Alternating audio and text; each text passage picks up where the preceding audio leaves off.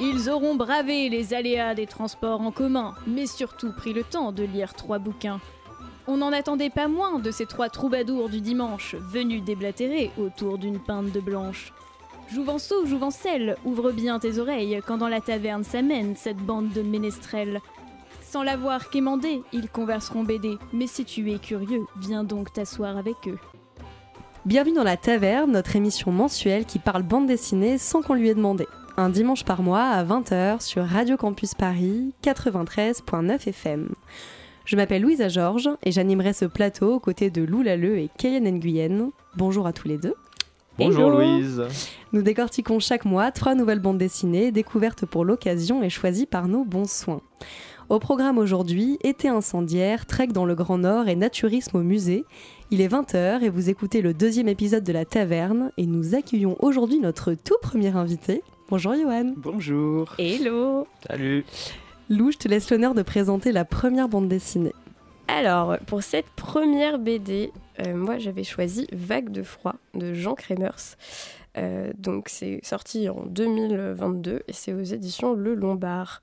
On y suit deux frères, Jules et Martin, qui ont décidé de partir en Norvège pour faire un voyage entre frères.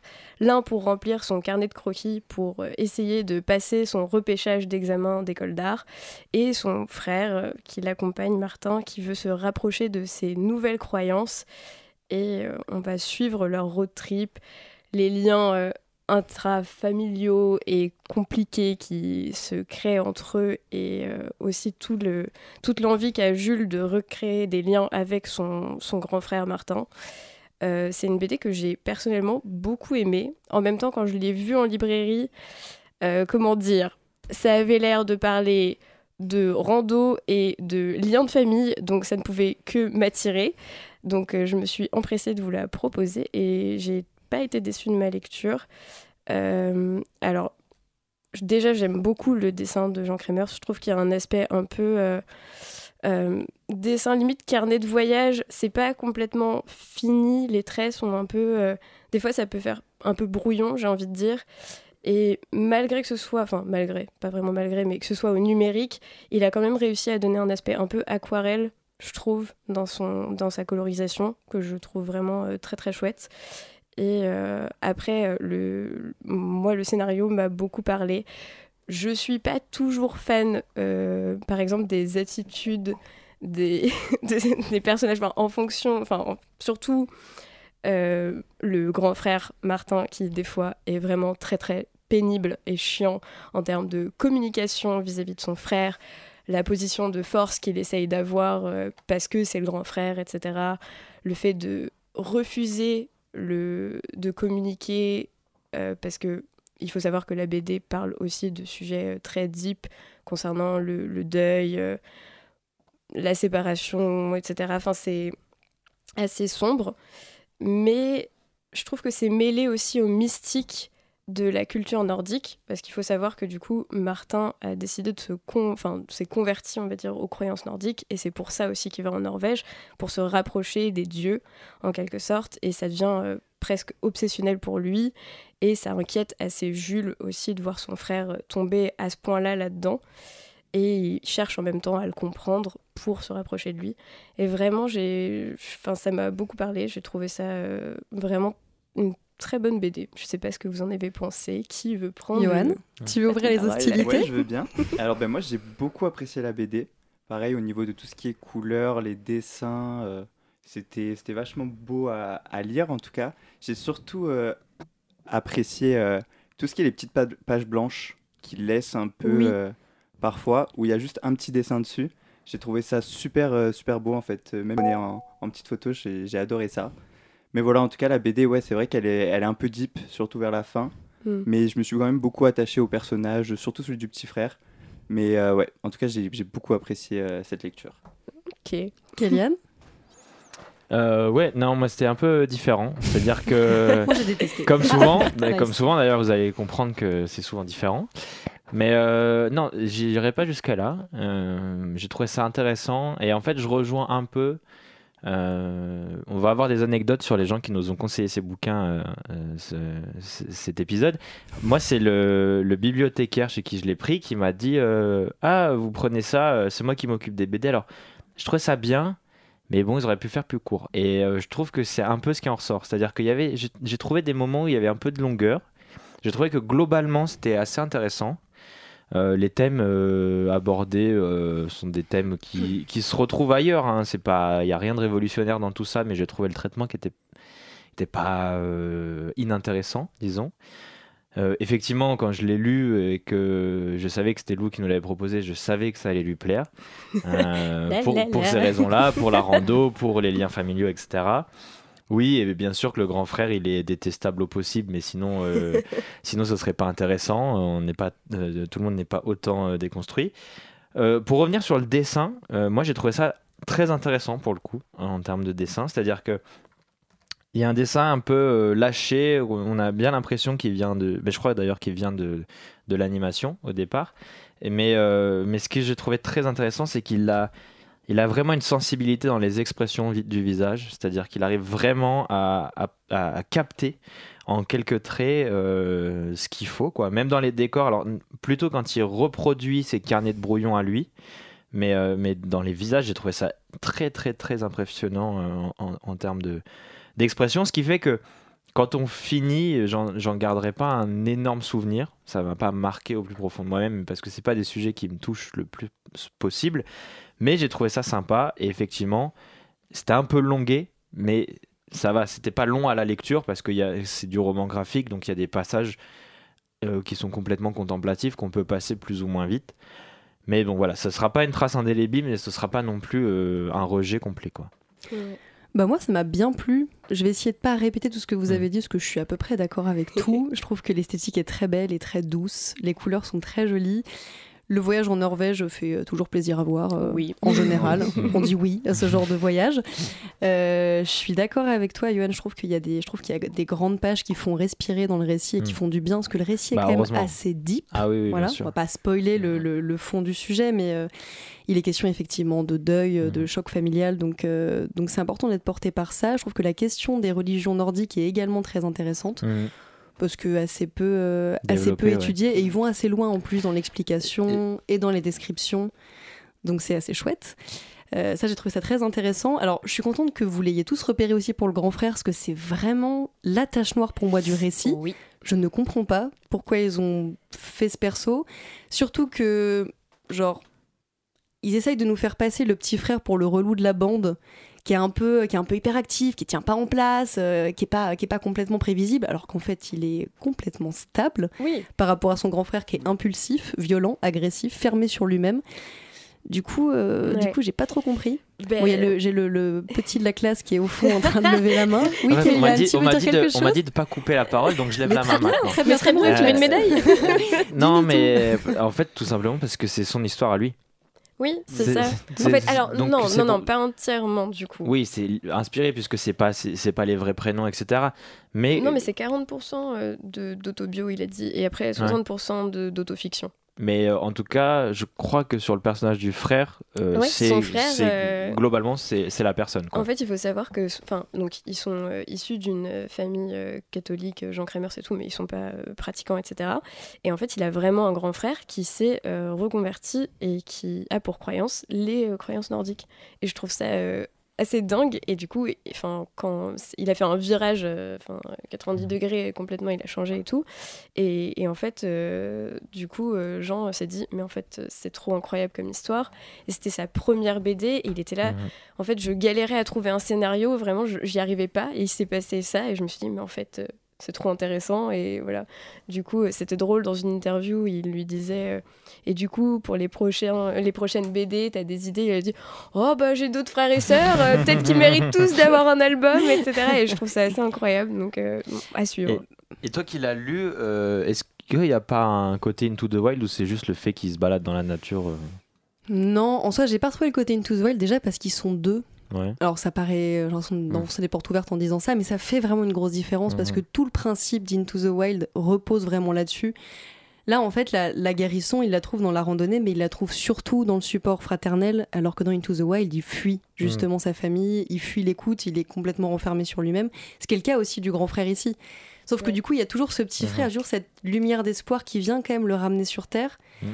Alors que dans Into the Wild, il fait que creuser doucement, doucement, doucement, Ouais. jusqu'à ce que ça se finisse Mais- euh, très très mal. Je, suis- je suis d'accord avec toi, mais j'ai quand même trouvé que le berger était un point de basculement. Enfin, c'est le- pour moi, c'est le berger qui le sauve avant que ce soit son frère. Parce que son frère, il l'écoute pas.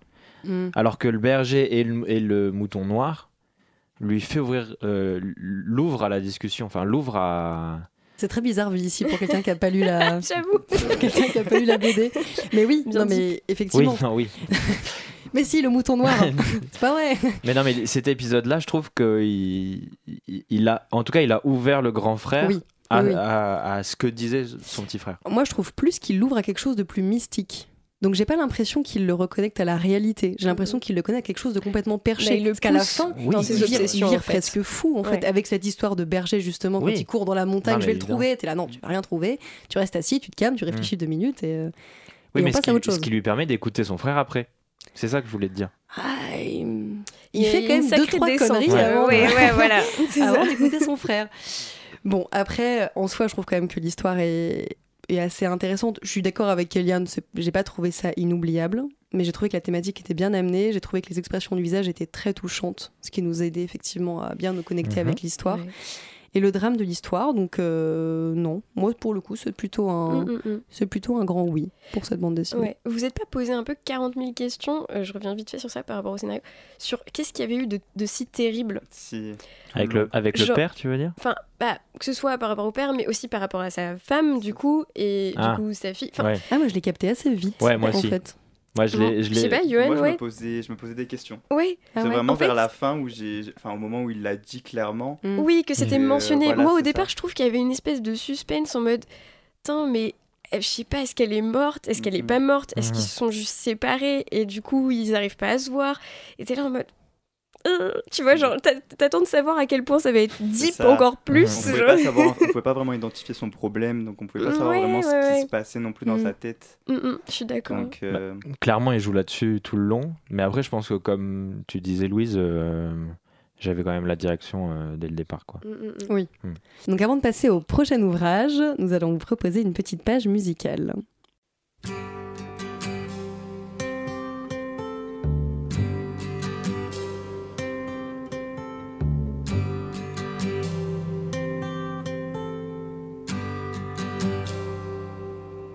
It's not time to make a change. Just relax, take it easy. You're still young, that's your fault. There's so much you have to know. Find a girl, settle down. If you want, you can marry. Look at me. I am old, but I'm happy. Was once like you are now, and I know that it's not easy to be calm when you found something going on. But take your time, think a lot. Why think of everything you've got? For you will still be here tomorrow, but your dreams may not.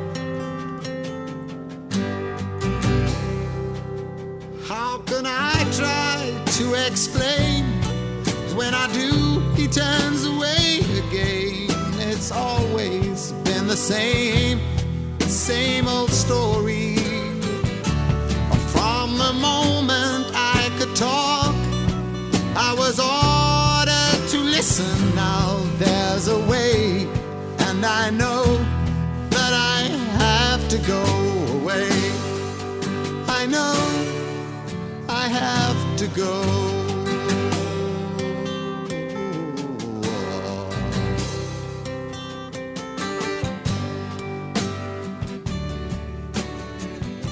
C'était un extrait de Father and Son de Cat Stevens. Vous écoutez La Taverne, l'émission qui parle BD sans qu'on lui ait demandé, sur Radio Campus Paris, 93.9 FM. Donc on va passer à mon euh, bouquin préféré, finalement. Cela est parfaitement ironique, car une nouvelle fois, je fais une BD qui m'énerve. Donc je Alors- vous présente aujourd'hui. Attention, Oui. euh, on ne dénigre pas le travail des Ah gens. non, pas du tout. C'est On pas a tout ce juste- que j'ai dit. Pas apprécié. Je n'ai pas apprécié, exactement. Mais je vais être très soft, promis. Peut-être pas. Peut-être pas, on va voir. Donc je vous présente L'été du vertige de Anne-Lynn Fischer, sorti en 2023 aux éditions La Ville Brûle. Je vois déjà tes yeux se lever, Kéliane. Donc le roman graphique paraît en janvier 2023 chez La Ville Brûle. C'est la première bande dessinée de Lynn Fischer.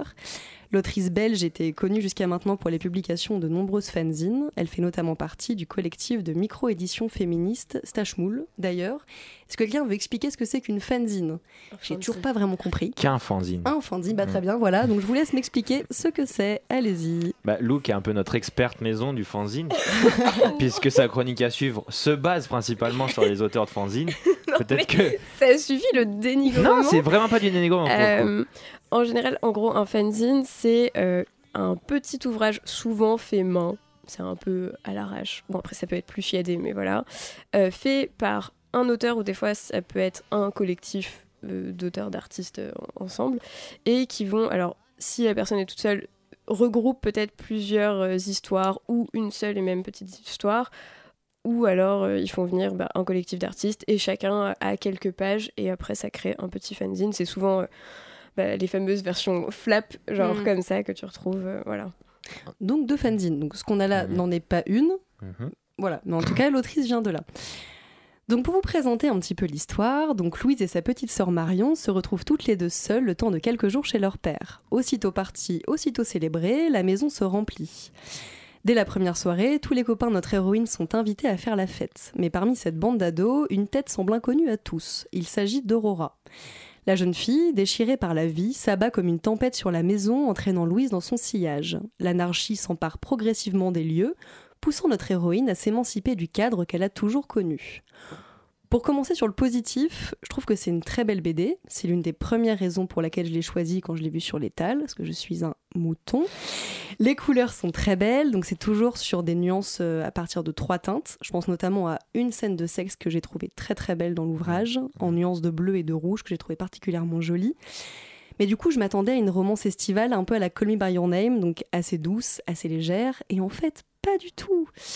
Euh, on assiste à des relations plutôt problématiques entre les deux filles. Donc j'aime l'ambiance un peu anarchique des enfants qui reprennent le pouvoir. Il y a un petit côté Sa Majesté des mouches euh, qui me plaît beaucoup, mais en fait qui devient très très vite euh, effrayante à l'intérieur de l'ouvrage. La question du bizutage, du harcèlement sont très présentes. Je pense Mhm. notamment à la mise en place d'un action ou vérité particulièrement féroce qui va diviser le groupe, dans lequel Aurora instaure très vite une forme de terreur. La notion de transgression féministe pour le coup très présente et vraiment intéressante. Pour moi, c'est la seule chose qui a vraiment un intérêt euh, dans l'ouvrage. En gros, on comprend que Aurora a subi des violences et c'est de là qu'elle tire toute cette rage et la question de faire vengeance soi-même vient euh, complètement dominer le récit. Donc, dans des scènes qui sont effectivement euh, très émancipatrices, très fortes à regarder, mais il y a aussi des moments où juste on, on se dit mais oula, où est-ce qu'on où est-ce qu'on a voulu aller avec ça? Enfin, personnellement, ça m'a posé pas mal de soucis. Donc, ça rappelle d'un certain, point le côté très punk féministe, un peu à la Fifi Brin d'Acier, qui a un grand succès effectivement dans les essais féministes aujourd'hui, parce que c'est une figure émancipatrice, c'est une figure justement euh, de la jeune fille. euh, bah, qui vient imposer euh, sa liberté, son émancipation, et ça fait du bien à voir, Oui, parce que oui. Dieu sait que c'est rare.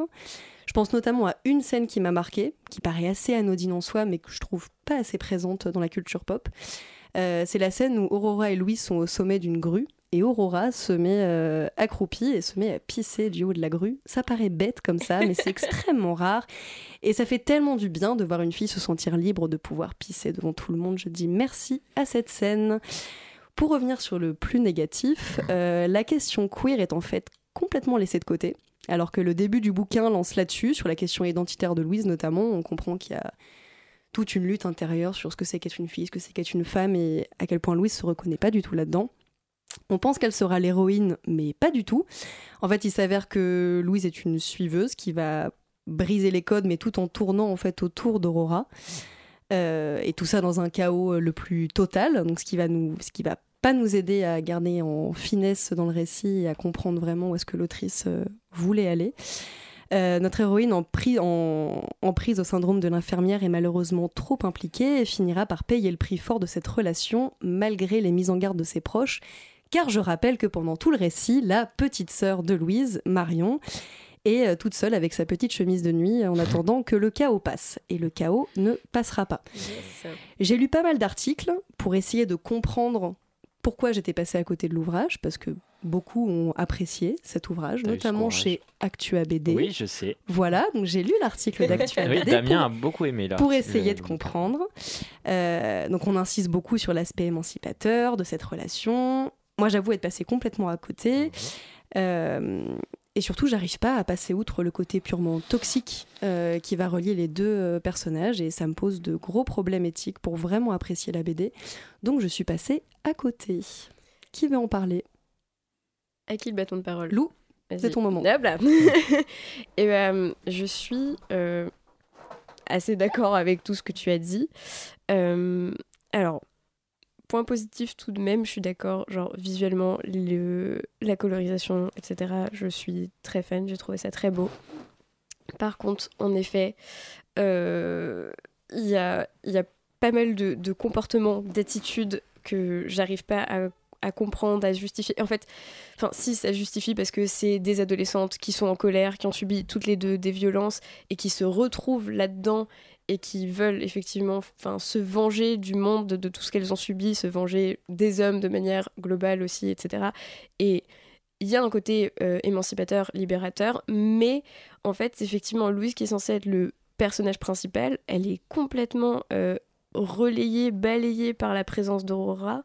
Elle a aucun au final pouvoir sur la situation. En fait, le seul moment où elle va réussir à avoir du pouvoir, c'est à la toute fin du bouquin, et c'est assez tragique et triste. Et, euh, et voilà, après, il y a certaines scènes qui m'ont plu, typiquement celle du supermarché où elles sortent et elles envoient chier le mec, etc. J'étais un peu en mode, etc. Et ça, c'était enfin, c'était assez satisfaisant, assez plaisant. Je suis d'accord avec toi, Louise, pour la scène de la grue. Pareil, je trouve ça cool d'avoir des images genre féminines qui font ce genre d'actions qui sont pas très représentées d'ordinaire. Mais par contre, ouais, c'est en fait, il y a tellement pas de demi-mesure et encore une fois, c'est des ados. Alors la demi-mesure, est-ce que bon, voilà, enfin c'est, en fait, il y a plein d'ambivalences ou des trucs que j'ai envie de justifier, de défendre en me disant ouais, bon, bah ça se justifie par leur âge, le chaos que c'est, toute la rage qu'elles ont emmagasinée. Mais c'est ouais, c'est trop en fait. Et puis à chaque fois, je peux pas m'empêcher de penser effectivement à sa petite sœur qui est là en train de juste subir tout ce tout ce je sais pas cet ouragan qui s'abat sur la maison.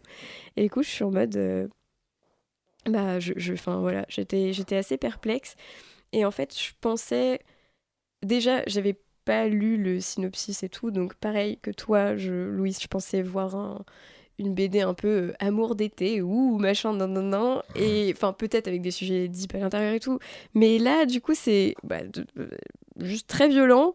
Et ouais, toutes les scènes de bizutage en soirée en mode bah si tu fais pas ça, tu dégages. Moi, ça m'a rappelé genre des vieux mauvais souvenirs de soirée de lycée en mode si tu bois pas, t'es pas drôle ou je sais pas quoi. Genre, je trouve il y avait une vibe un peu comme ça, un peu naze. Et du coup, ouais, bah je suis un peu, un peu mitigée. Johan, je sais pas ce que toi. Mais moi, euh, franchement, quand j'ai ouvert la BD, j'ai vraiment adoré les couleurs, etc. Je me suis dit que ça allait être euh, incroyable. Et je trouve que la BD, euh, en fait, euh, l'ambiance, elle devient très vite pesante et ça montre très fort, très vite. Mhm. Vraiment, il y a eu des doubles pages, par contre, vraiment magnifiques. Vraiment au milieu de, de l'œuvre, je crois qu'il y a un, un petit moment avec quelques doubles pages vraiment très belles. Et puis à partir de là, par contre, euh, tout ce qui se passe dans la maison, etc., moi, ça m'a beaucoup angoissé, perso. Je pensais à toutes les soirées que j'avais fait chez moi où c'était euh, les parents rentrent, et il faut, faut tout réparer. Je me disais, mais comment elle va faire?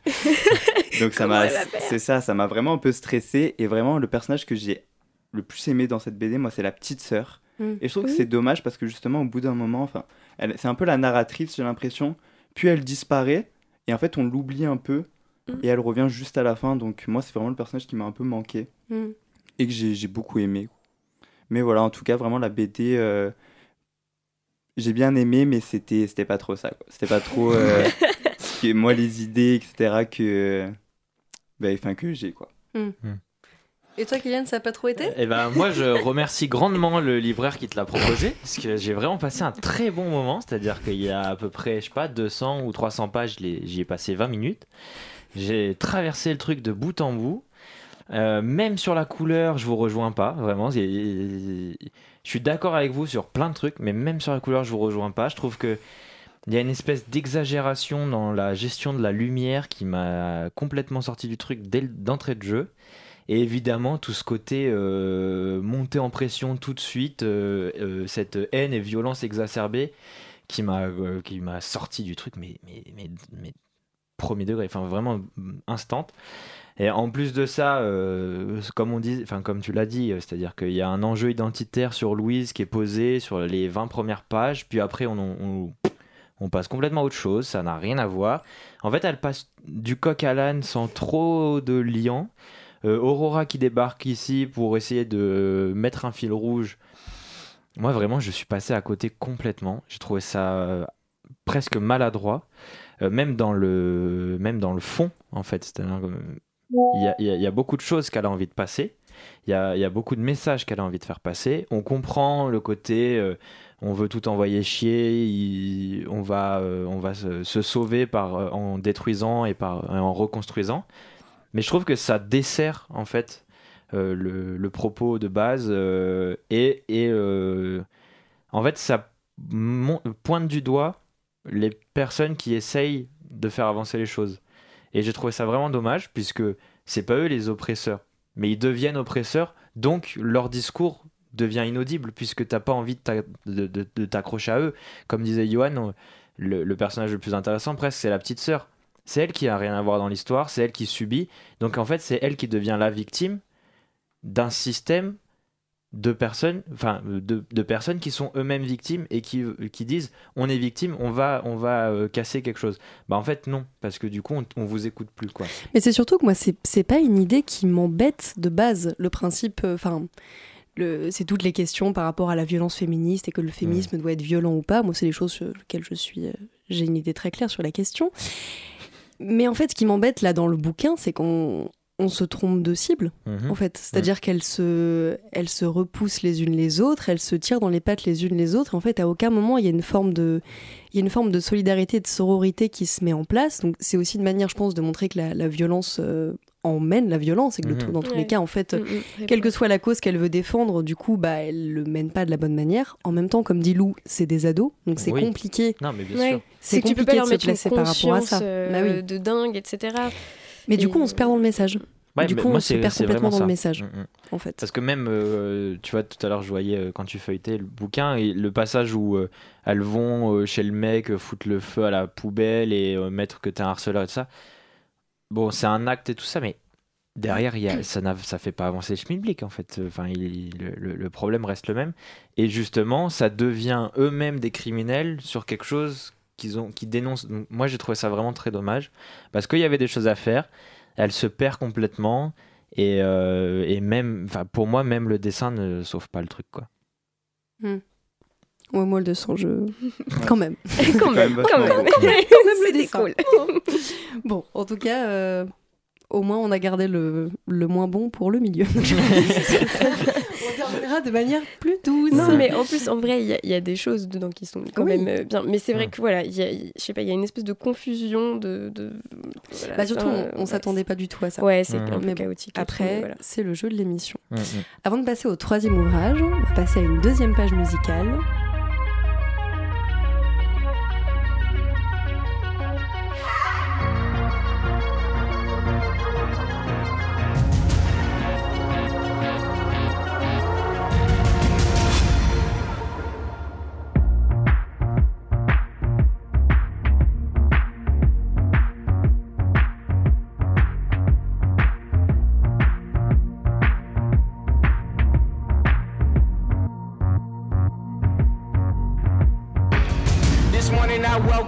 In a fortress of distortion. I'm at war with my emotions. I'm at war with they enforce me. Trying to fight for what's right and got sidetracked. Where your mind at? Never mind that. Can't be thinking to blink. You swimming, you sinking. You when you leaving the heaven. I loaded my weapon.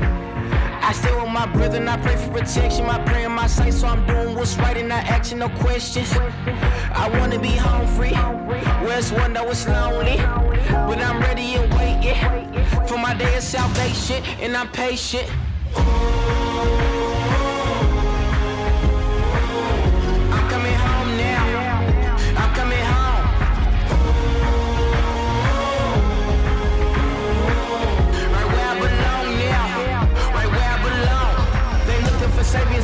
for safety. They never gonna break me, take me. Down in my knees, believe I'm never gonna beg or plead. I never say never, but I guarantee. Gather my strength, going hard in the paint. Paint you a picture, put on display. I'm in the get, they don't give, then I take. Can't take me down now. My feet on the ground now. Fight till I'm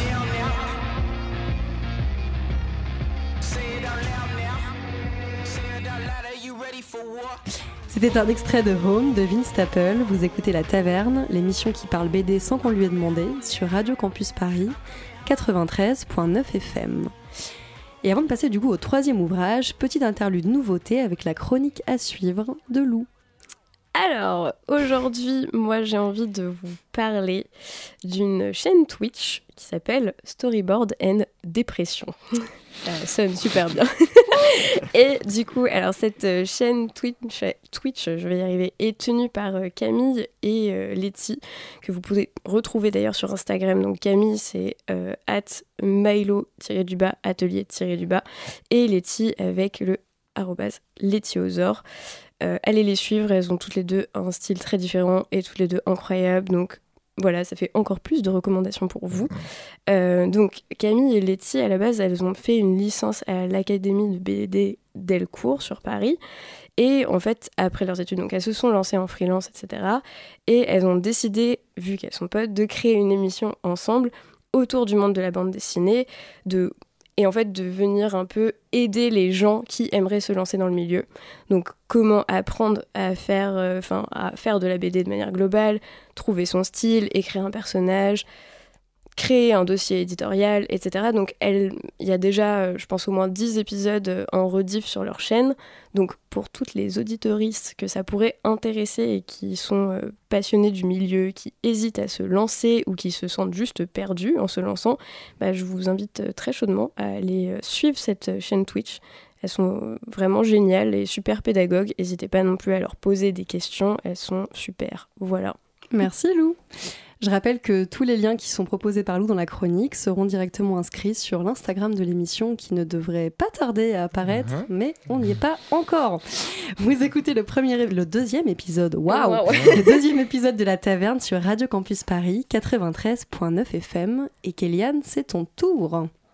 Euh, oui, donc le dernier euh, album de cet épisode, c'est Le Grand Incident, euh, qui est le nouveau-né de la collaboration entre Futuropolis et euh, les éditions du Louvre, euh, et qui est fait, écrit et dessiné par Zelba, qui est une autrice franco-allemande et qui est une autrice hautement militante déjà dans ce qu'elle faisait avant. L'histoire, elle est assez simple. C'est tous les nus artistiques du Louvre, qu'ils soient sculpture, peinture ou autres, euh, décident de faire grève face aux exactions euh, des hommes, euh, des visiteurs assignés comme hommes, et donc de disparaître complètement. C'est-à-dire qu'elles elles sont toujours là physiquement, mais elles n'apparaissent plus. Et, euh, et donc c'est la panique évidemment dans le plus grand musée du monde. On, perd les trois quarts des œuvres. Et la solution qui est trouvée auprès de la seule personne qui écoute vraiment les revendications des œuvres, qui est une petite dame qui est femme de ménage dans le musée, c'est que les hommes euh, viennent visiter le musée entièrement nus, pour la simple et bonne raison que ça va leur permettre de se mettre face à leurs problèmes et surtout de se mettre face à ce que eux-mêmes font subir aux œuvres artistiques. Donc évidemment derrière, il y a toute une métaphore de dire on s'en fout que ce soit des nus artistiques. Le, but n'est pas là, la question n'est pas là. C'est le regard des hommes sur le corps des femmes de manière générale dans la société, dans la rue, chez vous ou au musée. Et, euh, et- et, euh, et l'objectif, c'est ça, c'est que les hommes, en étant nus, se retrouvent eux aussi des bouts de viande, comme euh, le sentiment que vivent les femmes tous les jours. Je parle sous votre contrôle, évidemment. puisque, voilà. J'aime beaucoup le sous le contrôle. genre. Ouais, genre. Ouais, très bien, ouais. Bah, Ouais, bah, pour- ça a plutôt intérêt, ouais. voilà. Euh, oui, mais bon, bref. Et, euh, et derrière, il y a un deuxième enjeu que j'ai trouvé très intéressant, mis à part ce côté un peu métaphorique euh, et drôle. C'est le- le- l'enjeu de la direction du musée. C'est-à-dire que le musée est géré à deux têtes, un frère et sa sœur. L'un est euh, directeur du musée, l'autre est secrétaire. Et euh, si je les genres, c'est pas pour rien, c'est que lui est directeur et elle est secrétaire. Sauf que dans les faits, c'est elle qui dirige le musée parce que c'est elle qui a les qualités et c'est lui qui est secrétaire parce que c'est un bon à rien. Et c'est juste que lui est directeur puisque c'est un homme et elle est secrétaire puisque c'est une femme et donc il y a tout un jeu où l'un se déguise en l'autre pour pouvoir être le, président effectif. On va pas s'étendre plus parce que je vais perdre les gens. Euh, moi j'ai trouvé ça très intelligent, très intéressant, très drôle. Euh, j'ai beaucoup aimé. Évidemment, euh, on peut ne, pas rentrer dans la métaphore. J'ai eu des longs débats euh, un peu houleux avec des personnes, et notamment mon boss qui n'a pas compris l'intérêt et la métaphore derrière.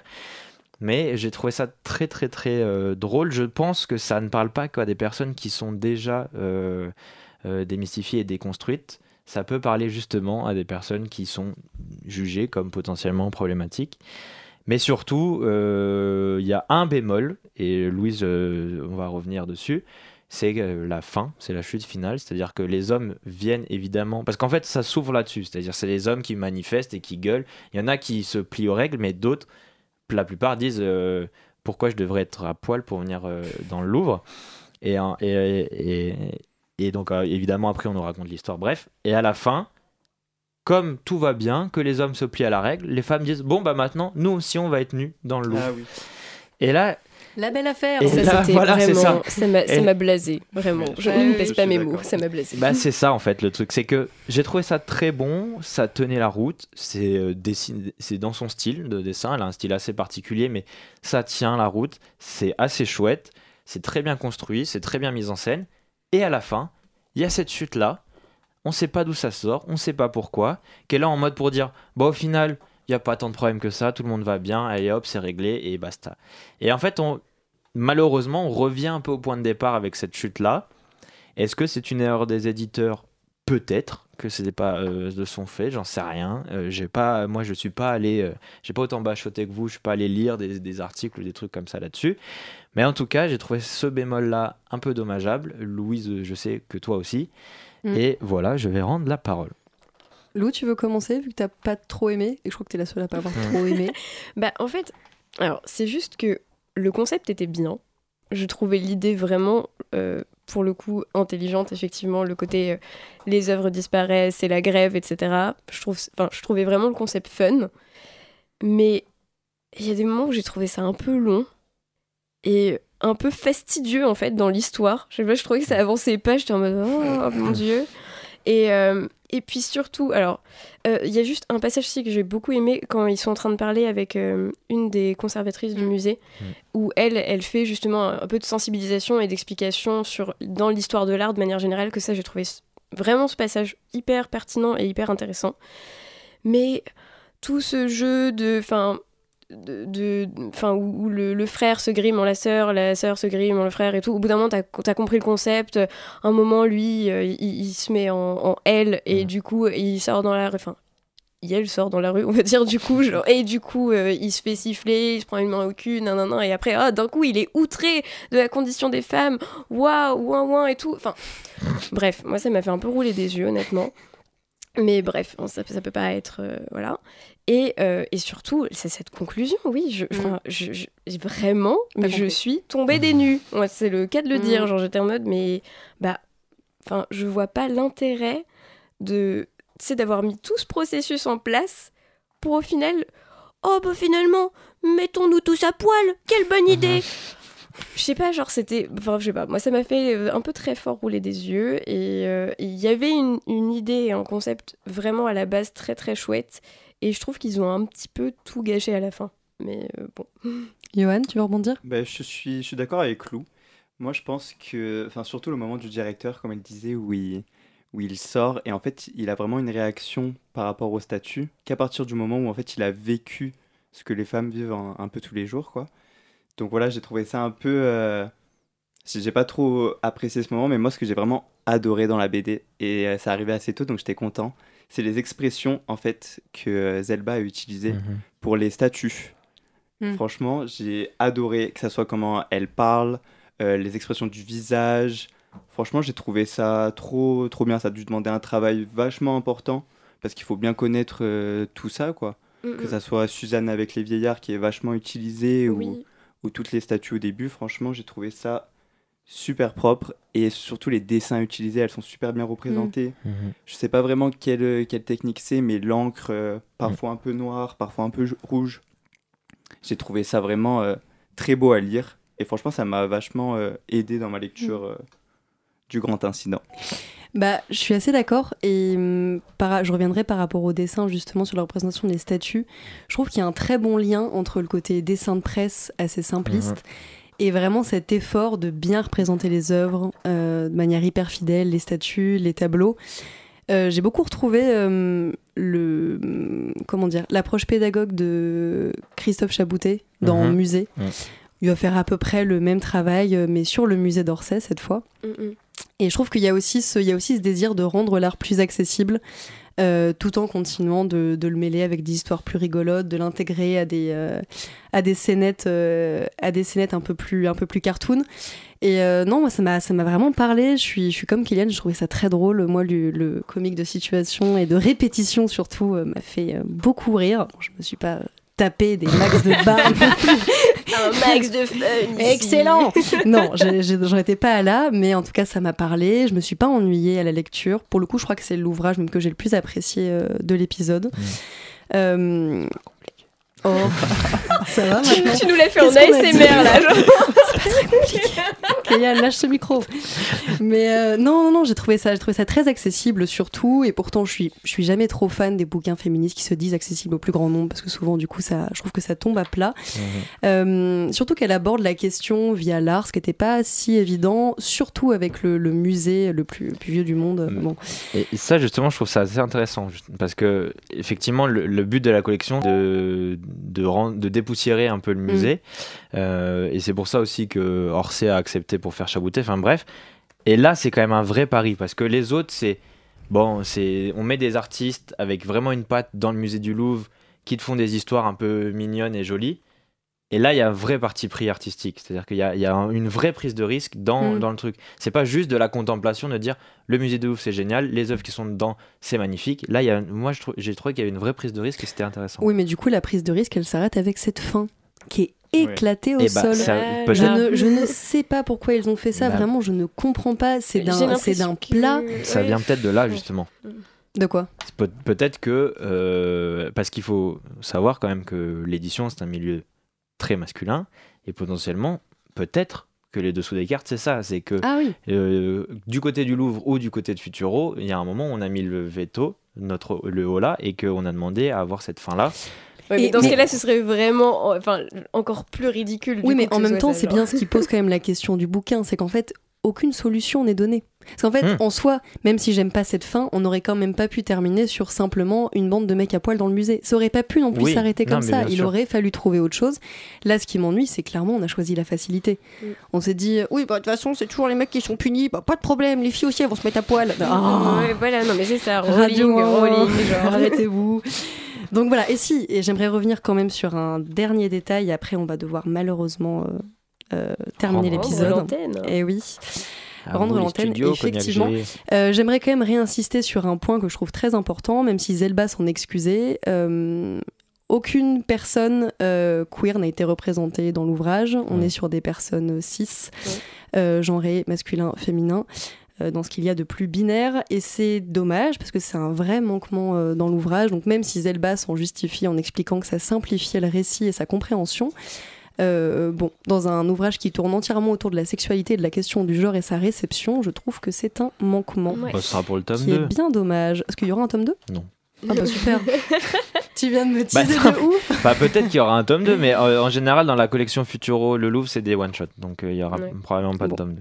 Je conseille quand même personnellement Mm. de d'acheter ce bouquin qui est quand même euh, assez qualitatif et en tout cas je pense que il y a suffisamment de thèmes abordés pour que chacun puisse y trouver à peu près son compte. Mhm. Donc euh, voilà, je recommande euh, malgré tout, euh, malgré ce qu'a dit Lou. mais non, mais ça va, ça va. Non, non, Il mais en faut pour tous les goûts. voilà, encore une fois, c'est- moi je pense aussi que c'est, c'est, enfin, c'est important de la lire, etc. Mais c'est juste, bah voilà, il y a des choses qui m'ont trop fait rouler Mm. des yeux. Je comprends. Johan, tu veux dire un dernier mot avant qu'on conclue?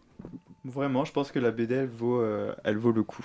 Ok. Rien que pour, euh, pour la petite Voilà. euh, Teresa, euh, le, le personnage. euh, Mm. Franchement, allez la lire. Oui, c'est vrai qu'elle est mime. Elle est trop mignonne. Je, suis- je suis d'accord. Kéliane, il te reste 5 minutes. Ouais, il me reste 5 minutes et bah non, je non, vais. mon dieu, il va parler petits 5 non, minutes. non, non, j'a- non, j'allais poser une question. pose une Ah, Johan, toi qui es le premier invité, qu'est-ce que tu as pensé de cette émission? Moi, j'ai adoré être là. Franchement, euh, c'est un peu stressant, etc. Mais euh, vous m'avez fait lire plein de choses que j'ai jamais lues avant. Ça m'a fait poser plein de questions. J'ai vu plein de nouvelles choses et Et t'es pas passé sur le meilleur mois, je te le dis. Oh là. bah, j'écrirai les Oh, prochains c'est mois. pour, rabat-joie, là. euh, Non, non, mais franchement, euh, c'est plutôt pas mal, je dirais. Ok, On s'amuse bien. Vous avez, vous avez bien écouté, hein, ne, ne prenez pas peur si on vous invite. Tu es le bienvenu si tu veux revenir. Ah bah, c'est avec grand plaisir. Bien évidemment. Parfait. Et donc l'émission touche à sa fin, euh, à mon plus grand désespoir. Merci à tous et à toutes pour votre écoute. C'était le deuxième épisode de La Taverne. Euh, bah, merci à mon invité et à mes deux super chroniqueurs. Yes, Merci à toi. Merci. Rendez-vous le mois prochain pour de nouveaux échanges BD passionnés sur Radio Campus Paris 93.9 FM.